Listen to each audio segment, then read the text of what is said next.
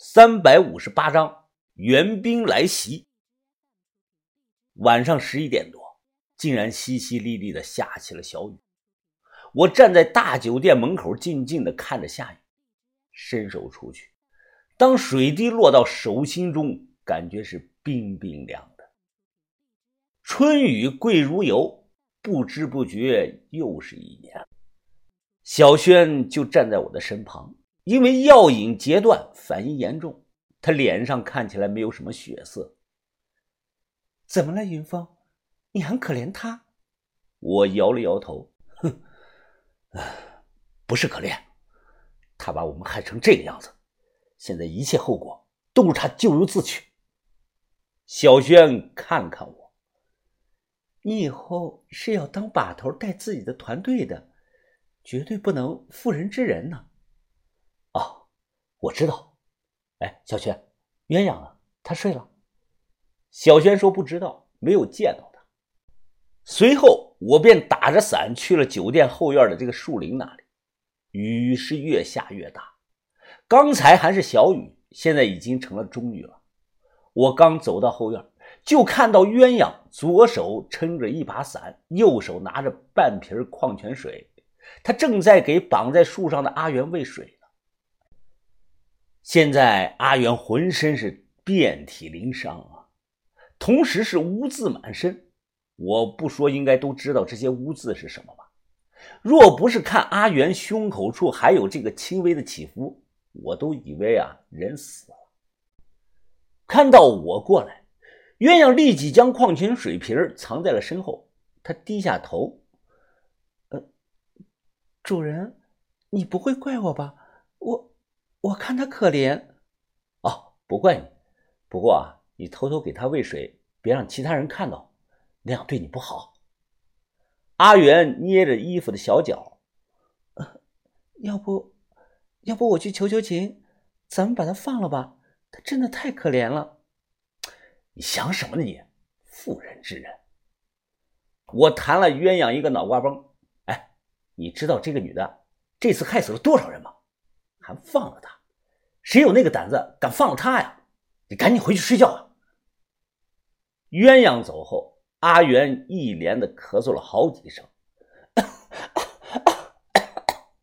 雨水顺着他的头发不断的向下流。阿元抬起头看着我：“ 帅哥，帅哥，刚才，刚才怎么没看到你来呀？你不想玩玩吗？”阿元，你还有力气说话呀？我真佩服你了，你真牛逼呀！我给他比了个大拇指，不得不佩服他的身体素质。九七年下令二十多个地痞流氓轮流的折磨了他整整一天，他竟然还能开口说话，还有心思跟我开着玩笑。阿元又咳嗽了好几声。有烟没？给我来一根。我点着烟，先抽了一口，递到他的嘴里，又帮他撑伞挡住了雨。他使劲的吸了两口。阿元叼着烟，他喘着气。我告诉你个秘密吧，刚才，刚才那二十五个男的，有十个是牙签男，十个是鸡仔男，还有五个。是三秒男，说完他笑了。哎，你想哭就哭出来吧，这里现在也没有外人。哭，哭，老娘为什么要哭？老娘，老娘现在高兴还来不及呢。你，你真名叫什么？告诉我。向云峰。好，向云峰是吧？阿元双眼被打得浮肿，他看着我，不管咱们以前有什么过节，今天我阿元喝了你的一口水，抽了你一根烟，那我那我就承你这份人情，等等将来我上位了，我一定还你这份人情。我听后无语了，哎，你先别说这还人情的问题，你还想上位？说实话呀，我觉得你死定了。要上位，也要去阴曹地府上位啊！哎我下头啊还有不少的兄弟呢，等你下去了，可以去找一个叫刚子和刘志元的，说不定他俩能照顾你一下。听了我的这番话呀，阿元立即对我是破口大骂呀，他歇斯底里的喊呐：“老杨，我不会死的！老娘我命不该绝！老妖婆说野鸡变不成凤凰，那老娘就一定要变给他看！最快今晚，最慢明天，我师傅肯定会来救我的。”我摇了摇头：“你师傅就是那个卖包子害我们的老娘们吧？就算他来了，又能怎么样啊？这里有一百多号人呢，人家都有刀有枪，你师傅难道长了三头六臂啊？这是事实，一切猜想都要以事实为依据。像阿元现在这种属于幻想，他幻想他师傅能以一敌百，救得了他。阿元低下头不再说话，似乎是认命了。看他不吭声，我打着伞转身离开。就像我讲过的，这一切都是他自找的。我不想去帮他，更不会去帮他。给他抽根烟啊，都是我发善心了。回屋后洗了洗啊，倒头便睡。不知道睡到了几点，我突然听到了大声且嘈杂的呼喊声：“着火了！着火了！哎，不好了！着火了！都快起来呀！着火了！”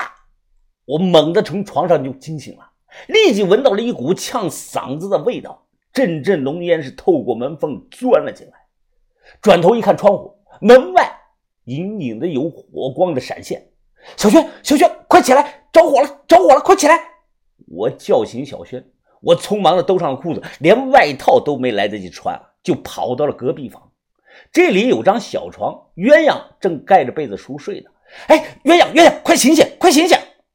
我摇醒他后，一句话没说，直接拉着他和小轩向屋外跑。地下室的走廊浓烟滚滚，好几个房间啊，已经烧起了熊熊大火了，到处都是怒骂声、惨叫声和求救声。鸳鸯被浓烟呛的是大声咳嗽，我也被熏的是直流眼泪啊！我本想从楼梯跑上去，但现在楼道口那里已经是一片的火海。还冒着黑烟，就像被人泼了汽油一样。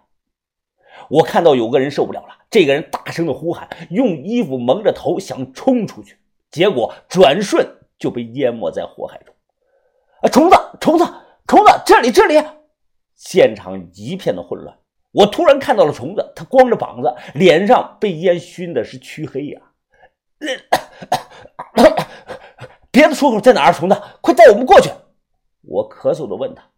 虫子也是非常的着急。哎呀，我刚从那边过来，那边火更大呀！哎呀，再等几分钟，我们全得烧死在这里呀！你他妈的怎么看的门啊？这明摆着是有人故意放的火啊！别说那么多没用的了，赶紧冲吧！再晚几分钟，等火烧过来就真的来不及了。我暗骂了一声“操蛋”，立即跑回屋里接了两大盆的水，迅速的将几床被子都浸湿，抱着这个湿被子啊，着急忙活的就跑了出去。用湿被子整个蒙住了头，我让小轩和鸳鸯学着我的这个样子做。遇到这种火灾，最怕的就是犹豫不决呀，越犹豫越容易被烧死。我数三个数啊，什么都别想，跟着我一起冲出去！三、二、一，跑！我们几个啊，裹着这个湿被子，直接就冲进了火海。瞬间，一股热浪袭来，全身呢。我都感觉自己的裤子着火了，还感觉自己的眉毛都被烧掉了，一口气冲到了楼口。我扔了这个被子，忙拍打着这个裤子上的火。楼道和走廊里本来没有什么杂物，只摆着一些高档实木的家具。我闻到了明显的汽油味肯定是汽油烧了家具，家具又引着了楼道这个天花板和别的房间。鸳鸯跑出来后啊，我心里咯噔了一下，小轩呢？啊啊呀！我就在这个时候啊，忽然听到虫子啊的惨叫声，那个叫声是凄惨至极呀。几秒钟后，虫子抱着小轩就冲出了火海。小轩身上严严实实裹着湿被子，而虫子他已经烧成了火人了。快快快快！我和鸳鸯立即帮虫子灭火。虫子躺在地上来回打滚。等扑灭了火，发现虫子已经被严重的烧伤了。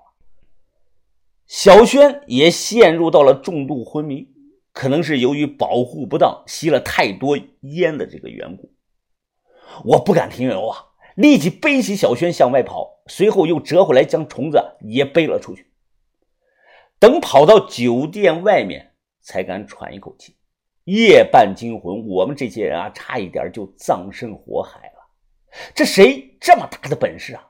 能在有人看守的这种情况下，还能放了这把火？我一摸自己的眉毛，光秃秃的，有股糊味真被烧光了。小轩的问题不大，我就怕这个虫子啊挺不过去。他为了救小轩，被烧得太严重，将虫子啊扶进皮卡车内。我叮嘱鸳鸯啊在车里看着，我马上回来后啊就送他去医院。主主人。我主人，我我害怕，我我害怕。鸳鸯本就还是个小姑娘哎，她此刻是脸色煞白，害怕的不停的喘着气呀。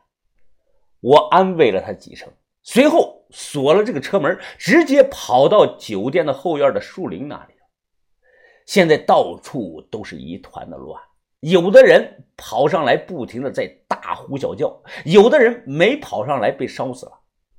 我环顾四周，只看到那棵大树周围啊是空空荡荡，哪里还有什么阿元的影子啊？只留下了一地的绳子。你是在找我吗？突然，身后传来了一道熟悉的声响。我回头一看，是阿元。阿元不再光着身子了，而是穿了身不知从哪里搞来的大尺码的风衣。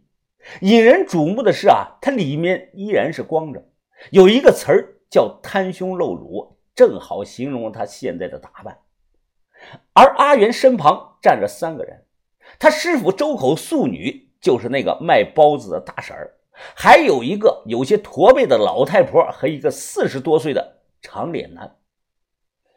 这个驼背老太婆给我留下了极深的印象，她长了满脸的红痘，可能有这个皮肤病。看着很是恐怖。至于那个长脸中年男人，他腰上斜挎着一个破布包，布包上打的全是补丁。阿元这个时候他看看我，哼哼，怎么样啊，信了吧？我说我师傅会来救我的，我命不该绝。小伙子，婶子做的包子好不好吃啊？看着这外号叫周口素女的中年大婶，我吞了口唾沫，心想啊，如果这个老娘们是木偶会的人，那长脸男和这个驼背老太可能也是木偶会的人？周口素女她不慌不忙，慢腾腾的冲我介绍着：“ 年轻人呐，给你介绍一下啊，这位。”是一柱迷魂老海狗的内人红豆婆婆，这位呢，他又指向了长脸男。这位呢，就是打遍天下无敌手，江湖上大名鼎鼎的五百钱点打手于克拢。